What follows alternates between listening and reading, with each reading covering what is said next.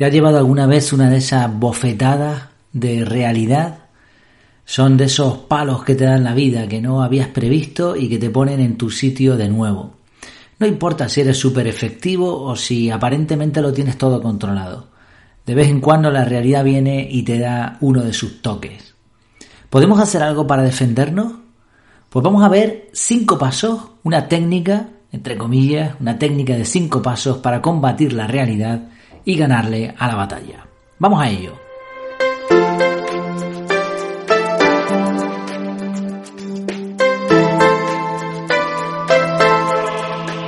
El primer paso, mira a la realidad a la cara.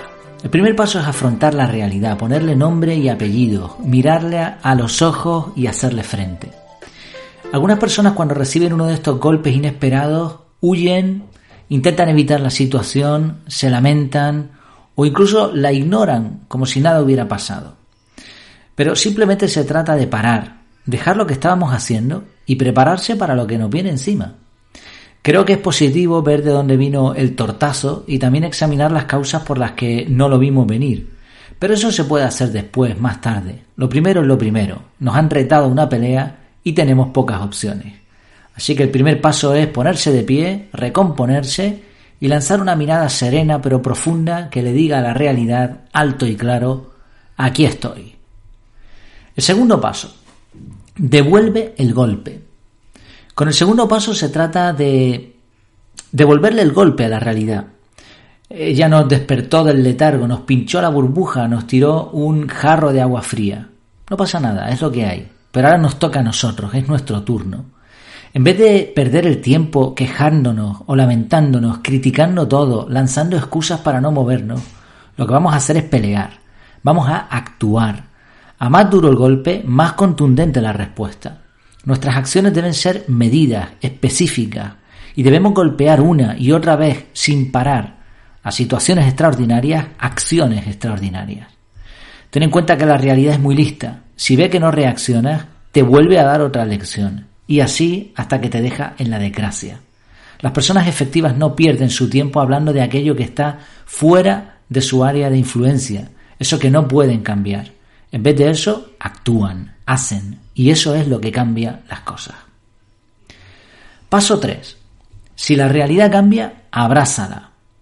Es posible que debido a nuestras acciones veamos que la situación está cambiando y eso puede resultar un, un respiro, y en ese respiro que nos podemos tomar debemos examinar, observar la realidad.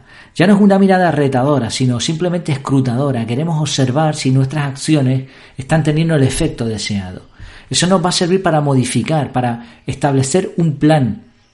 Si aún así, después de hacer esto, vemos que ya hemos conseguido lo que queríamos, o incluso hasta puede darse el caso de que la realidad sea ahora mejor incluso que antes, entonces no sigamos peleando. Hemos ganado la batalla. Abracemos a la realidad. No la humillemos. Queremos ser amigos suyos, no enemigos mortales. Hemos ganado la batalla, hemos vencido, así que ahora toca disfrutar de la victoria. Paso 4. Si la realidad no cambia, abracémosla también. Es posible que después de la lucha veamos que todo sigue igual y que la realidad no afloja ni un punto y hasta sigue golpeándonos una desgracia tras otra. Entonces quizá haya llegado el momento de tirar la toalla. No, jamás. Seguimos vivos. El golpe de realidad solo nos ha despertado. Ten en cuenta que la realidad no es buena ni mala, es la realidad y ya está. Ni nos tiene manía, ni nos ama con locura. Olvídate de esas frases inspiradoras que te dicen que si quieres puedes y que el universo te debe algo. Está claro, y estoy convencido de ello, que la gente que hace muchas cosas tiene muchos resultados.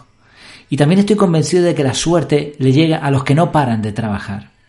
Creo que si no paras de aprender y de aplicar y te esfuerzas por mejorar un poco cada día, el milagro es, el milagro sería no tener resultados positivos. Y por supuesto, pienso que si tienes un método de organización personal, evidentemente vas a ser más organizado. La realidad es que muchas personas sufren las consecuencias de su falta de organización, de previsión. Por eso insistimos tanto desde efectividad en proponer el curso de productividad personal con el método CAR, que ya sabes como siempre que está en las notas del programa y que tiene eh, además un acceso con un descuento.